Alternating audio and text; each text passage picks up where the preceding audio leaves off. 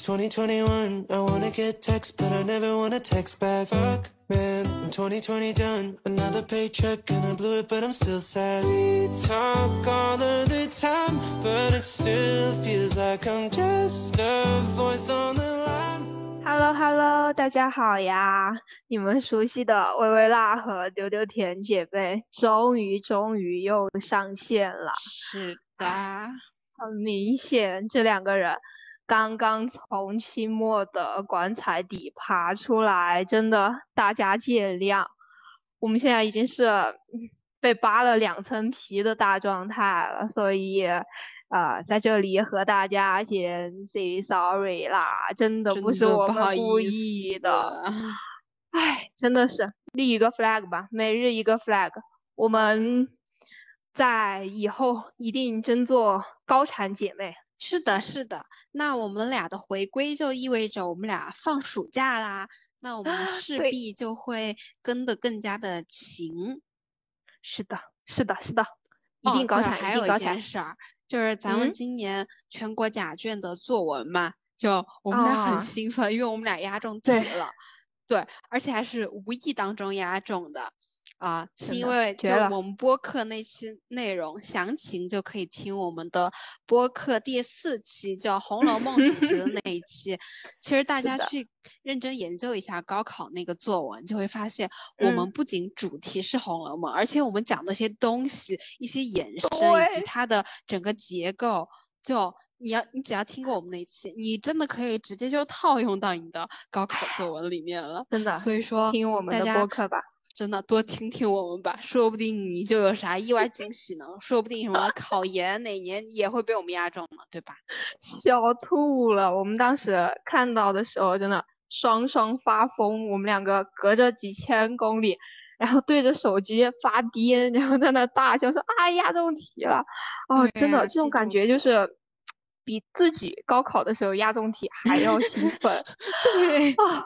太兴奋了！当时就，哦，你看了吗？我们的主题，我们的《红楼梦》，而且当时是刚好，呃，高考前两期那个《红楼梦》发出来，然后我们当时就说，哇，这不就是天注定吗？注定我们的播客，嗯，游戏，对，真的就是上天都在暗示我们必火呀。对，是的，哦，那我们我们之前不是。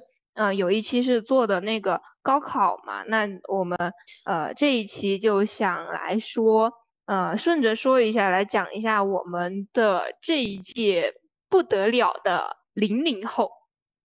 是的，呃，因为最近零零后整顿职场这个话题很火嘛，嗯嗯，讲的这个呃大概就讲的是咱们零零后对于职场的一些潜规则，潜规则 say no。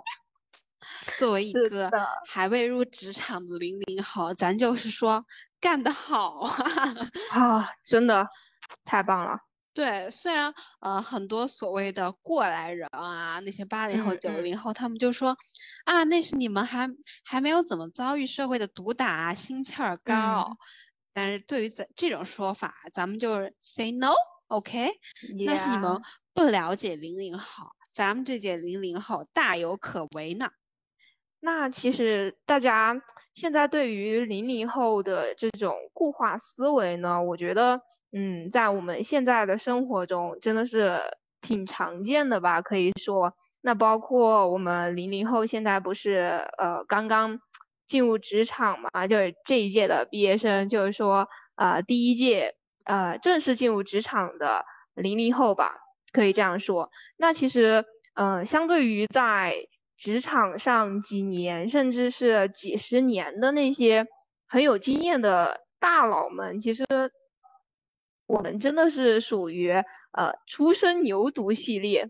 但是我上次在刷微博还是公众号的时候，其实我有看到一篇呃对于我们零零后职场新人的一些调查评价呀，他就大概我记得说的是。嗯，我们最初的这一批，嗯，进入职场的零零后新人，他们其实是有将近百分之九十的人是愿意并且乐意加班的。其实当时我看到第一次看到的时候，我就觉得还是呃有一点点震惊，但是细想，我也觉得这个事情，对我也觉得这个事情其实也还挺正常的。那其实，嗯，对于加班这个事情呢，大家现在听到可能下意识就会联系到一些我们职场的一些负面因素啦。那，嗯，呃，多的我们就不说了，反正就是一些呃负面因素嘛。然后我就可能会觉得，我们所能决定的，现在就只能是我们自己的这一个呃层面吧。就是说，那个东西它确实是存在的，也是我们一些，呃，我们这些小市民没有办法决定的一层因素。我们所能决定的，可能就是我们自己的这个方面。所以我就觉得，嗯，咱们零零后现在，呃，所呈现出来的归对于工作呀、职场的这种态度，其实，呃，相对于是算我们在当代社会。下，呃，我们能够开心的、有意义的生活，这样的一个需求和嗯必备的心态吧，应该算是，也能看出我们真的是在努力追求的这样一个大状态啊。那我们觉得，其实这种心态其实是一种很积极、很健康的心态吧。Louis Theroux, Duke and Jones, Jiggle Jiggle. My money don't jiggle jiggle, it folds. I like to see you wiggle wiggle, for sure. It makes me wanna dribble dribble. You know, riding in my Fiat, you really have to see it. Six feet two in a compact, no slack. But luckily the seats go back. I got a knack to relax in my mind, sipping some red, red wine. 其实这个怎么说呢？就拿我身边的一个朋友举例吧，他也是一位零零后， 但他是卡点零零后，就刚好卡 在零零这个点的哈。懂了，懂了。啊，呃，他呃，他不是什么初入职场，他已经有四年多的职场经验了吧？呃，他自己也换了很多的公司，很多的岗位，也换了很多的城市，啊，嗯，所以说。就可能我我会觉得，就一开始的那种刻板印象，我会觉得啊，那肯定他在职场就是一个老油条了呀，就非常圆滑之类的呀。但是我跟他聊天之后啊，我才发现他还是依然保留了自己的一些原则。嗯，虽然他经历了社会的毒打嘛，但他做事呀，那在职场的一些啊，他都非常的有自己的原则。而且我觉得最难得可贵的是，他就不会像现在那种什么应付上班，就那种能摆烂是摆烂的那种。他对于每份工作，然后每一天都非常的有自己的热情。哦，太有魅力了。对，而且他不仅是在工作，他对于自己的生活也是，就是他的又有非常有规划，然后又是那种非常积极的态度。我就是被他这种性格给吸引的，我觉得太喜欢他这种性格了，所以我觉得他是一个好美好的人啊，就特别喜欢跟他就是呃结交嘛那种。嗯嗯嗯嗯嗯，对，我觉得其实。他也代表了啊，大多数职场中的零零后吧，就是虽然呃，大家嘴上会逼逼赖赖的说啊自己要躺平，然后网络上也是，啊还不如躺着呢，不卷了不卷了。但是就是他们真的做起事儿来的话，是一点都不会含糊的啊。对对，而且就是呃。做事的时候就该出手时就出手，然后对于一些啊不好的风气啊什么也是敢说敢做的那种。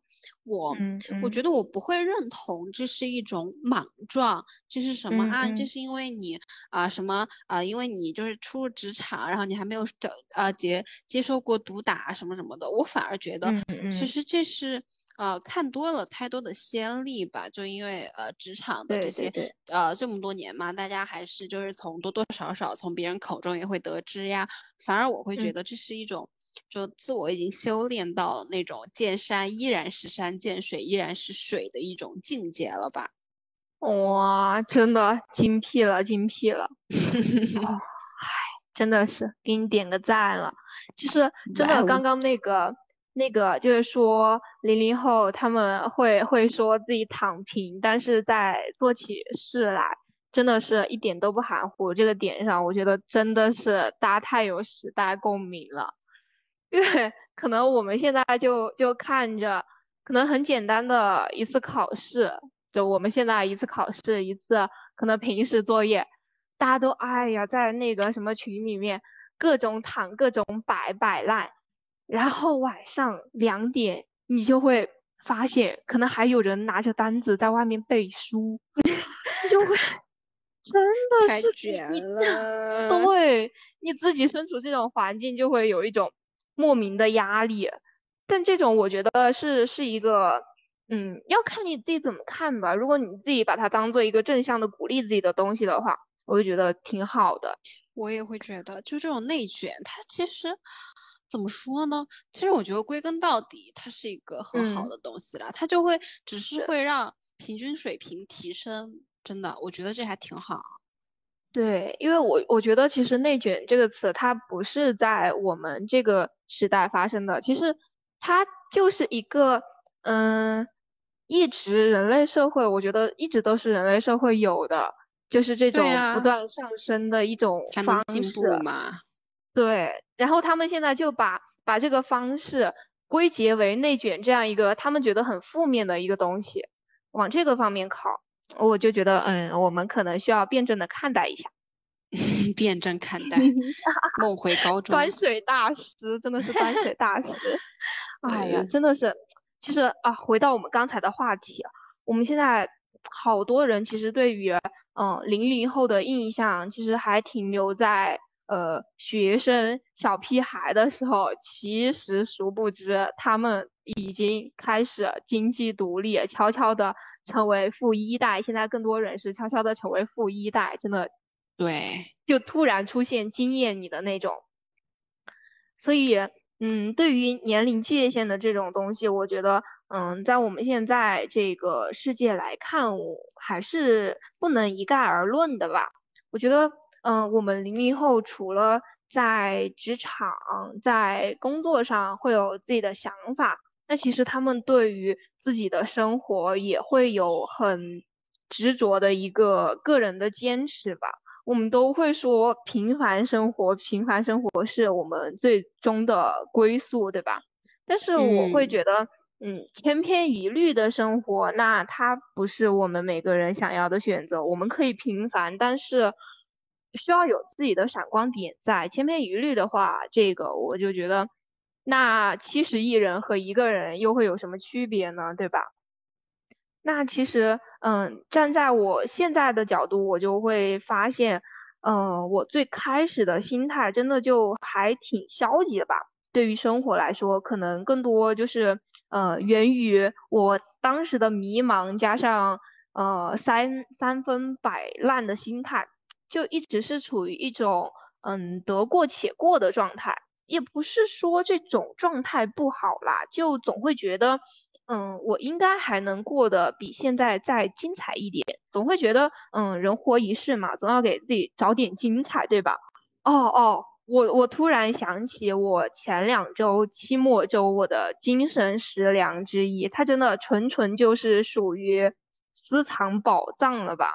它就是那个春夏，对，就是你之前给我反复的反复的推那个姜思达疯批美人的时候，然后我的。各种各种视频小软件，然后他就跟我推有关姜思达的，然后我就看到了一篇那个姜思达和春夏的那个一篇采访，哇，我当时就真的垂直入坑，啊，因为他其实呃，他给我的一个点就是，我觉得他所追求的这种生活状态，其实是在嗯，他不断的对比思考。各种各样的他看过的之后，自己所做出来的决定，而且这个决定呢，一旦，呃，他选择了，就会非常坚定不移的走下去。他就是要不断的去追求为他打的单独的那一束光。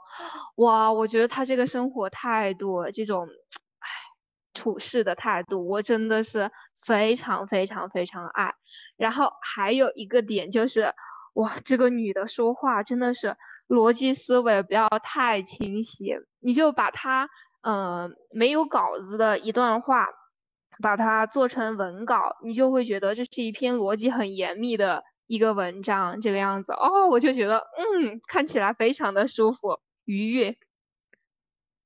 对呀，我觉得春夏其实她确实是一个挺宝藏的女演员，就是她挺娱乐圈边缘化的吧，因为嗯是。就挺纯粹的一个演员的，我觉得就没有追求所谓的流量，而且你从他的谈吐就可以看出来，他还是呃看了挺多书的，然后才会有现在就说话呀那些就特别有思辨性之类的。是的，然后是的，是的。对于摆烂这个东西，我真的觉得 就是大家不要呃被。互联网给迷惑了，就很多人说啊，我今天要摆烂，怎么怎么样？别人的摆烂跟你定义的摆烂那是两个东西。别人的摆烂是什么？就可能是闲暇时光，他的闲暇时光可能就是哦，我来看个什么网课之类的，就是属于他的消遣，这对他来说就摆烂。那你的摆烂是啥啊？那我就 点开看一部什么动画片儿吧，或者我就点开看一部什么啊狗血剧吧。哎，咱也不是说不好的意思，但是确实是就是。呃，摆烂这个东西，你就持续摆烂的话，你的心里会懈怠的。这真的是我最近期末周的一个亲身实践的东西吧，就是啊，摆烂，一直摆，一直烂，一直烂，一直摆，这是一个死循环。所以说，咱就是对适度摆烂，而且摆烂的标准还是要定义的高一点的，我觉得这样比较好。嗯，对对对，对自己的要求。对，然后其实咱们零零后对于生活的态度也是很积极的。就举个例子，就像大家呃不太被大家所理解的，就是零零后是一群非常喜欢亚文化的群体嘛，大家都知道。嗯嗯嗯，是对。但是很多人就会说啊，你干嘛呀？这个事情浪费时间呀，怎么怎么样的？但是其实这些零零后，他们就用自己的一些行动，用事实证明了，其实这不是在浪费时间，而是他们能够在这上面上面充分的发挥自我的价值和这个文化的价值的。就呃，比如说追星嘛。很多人会觉得，那这就是不务正业呀，那这就是啊，想着一些做白日梦什么什么的。但是殊不知，就比如说一些经营粉丝群、超话、成为站姐啊这些东西，它其实呃，当你想要从事媒体这个行业的话，你会呃，你会发现它其实是可以成为你简历的一个实践经验的，而且这是非常加分、很有重量的一项实践经历。是的，是的。对，而且还有就是这些年轻人，就可能大家意想不到的一个点，就是他们对纪录片是非常的情有独钟的。哎，这个点真的是，对大家可能会觉得啊，年轻人就喜欢一些很燥的东西啊，然后啊，非常的燃呀，然后非常吵的东西啊。但是其实年轻人他们的审美非常多元，非常包容的。很多人就啊喜欢看啊纪录片嘛，然后就会啊把自己的一些啊思路思考，然后融合在里面，然后啊把它呈现出来，就是剪成一个视频的一个形式。然后你想想，这不就咱们就自媒体就搞起来啦，然后还顺便输出了很有价值的内容给一些啊观众，所以说他们其实都是在用自己的行动，然后把自己人生的每一秒、每一个爱好，呃，就都过得非常的精彩的，就完全不会被世俗给定义啊，然后也不会被现实给裹挟，他们就会创造出一些很新的东西。然后这个新的东西可能在以后就是一个趋势，其实这这也是一个这是年轻一代人的一个共性了。但是咱们就是说这届零零后，他们就显得更加的赤诚，更加的勇敢。哦，那其实刚才刚才我们说到那个纪录片的话题，其实我还是有一点点那个话想说，就纪录片嘛，我可能。在可能在大家的印象里面，就是小时候啊，在电视上和家长一起看的啊那种让你学习知识的那种东西。但是其实到大学之后，对对，就是你想逃离的东西。然后到了大学，我就真的觉得啊，我的世界观就前所未有的改变在对于纪录片这一块上，因为我的一个室友，他就是。嗯，很喜欢很喜欢看纪录片。我一开始很不能理解，然后后面我就和他一起蹭着看。他每天晚上看的时候，我然后我就在他后面看。然后我会发现，就是他看的纪录片，真的非常非常非常的多样化。就比如说我们可能平时呃看的，包括嗯电视剧、电影，然后一些嗯什么综艺，然后之类的，其实纪录片它都能够做到。你的笑点、泪点、情节，或者是如果你想学习什么知识，你都能够在纪录片里面，呃，得到一种很充实的汲取。那所以，其实我觉得我们可以，呃，如果大家想听的话，我们可以出一期，呃，专门有关纪录片的东西。我觉得还是有很多话想要给大家说的。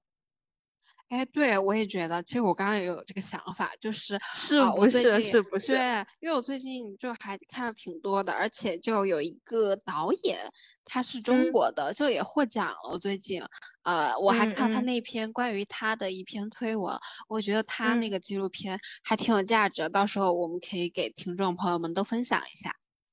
可以，可以，我觉得纪录片真的是一个很、很、很、很神奇的存在吧，就是你又可以。获得知识，然后你你也可以获得快乐。Yes，好，安排上，安排上，安排上。嗯，好，然后回归我们的正题吧，回归回到我们的零零后。其实总结一下，我就觉得我们零零后其实是一个挺挺神奇的存在。他们会有自己的想法，会更多的嗯遵从自己的内心来。呃，做出他们的选择来决定他们自己想要一个怎么样的生活方式。其实我非常想用天平大师来形容咱们零零后的这一代。对，但是嗯，怎么说，就是褒义的，当然是褒义的哈。嗯，天平大师，那我们其实就会发现。他们嗯有能够规划自己的能力和勇气，并且对于自己呢会有相对清晰的定位。因为为什么叫天平大师呢？因为他们知道呃该怎样为自己的目标而用劲。就用劲呢，就是说他们会有有所选择，而不是一股脑的去做努力，是有智慧在里面的。他们会嗯学习分配自己的精力和资源。我觉得其实这就是我们零零后在不断的追求美好、追求更嗯幸福、更好的一个状态的表现和标志吧。我觉得。其实怎么说呢？我觉得这个东西它是时代带给我们的一个好处吧。因为现在的社会足够发达，然后网络呀、媒体那些都很发达的，所以说你就可以从很多方面得取信息。然后呃，自己的眼界，其实当你脚没有迈出家门的时候，你的眼界已经比呃上几代的人宽阔了。可能就是因为网络媒体的发展嘛。所以说。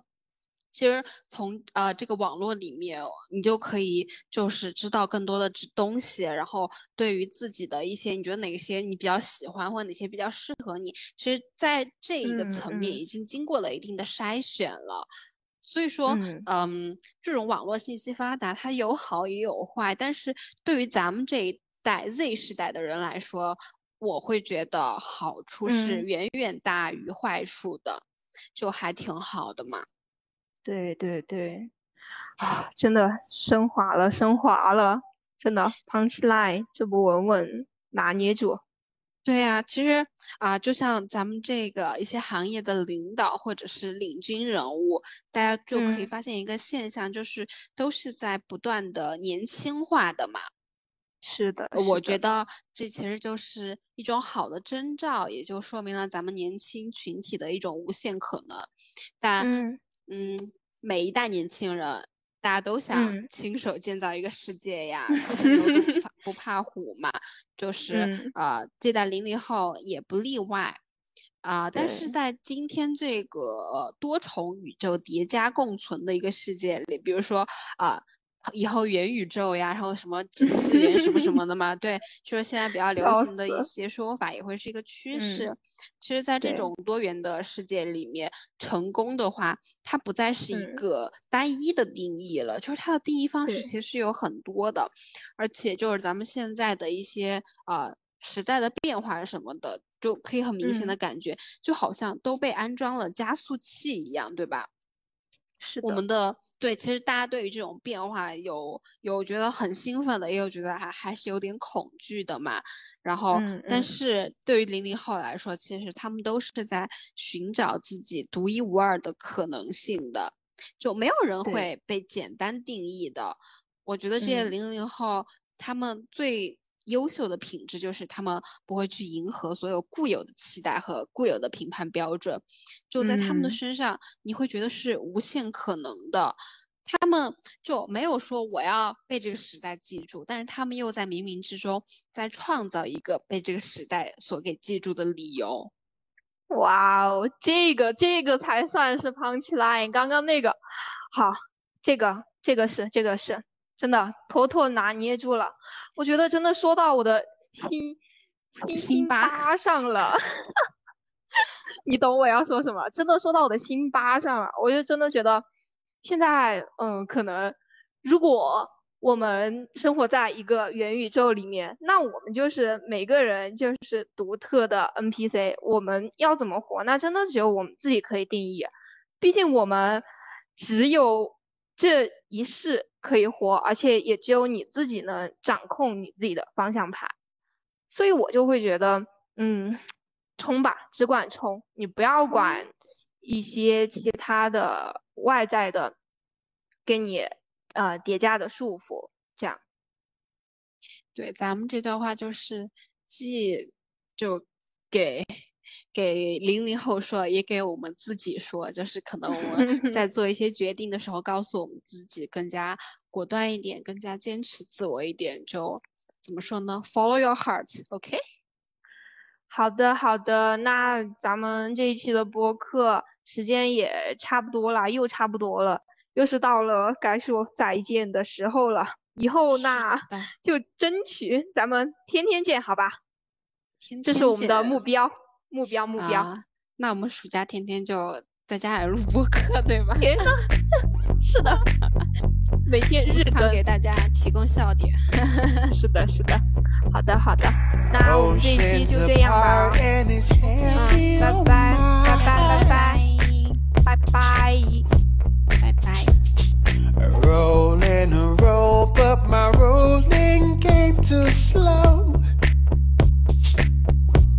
I'm happy, you know.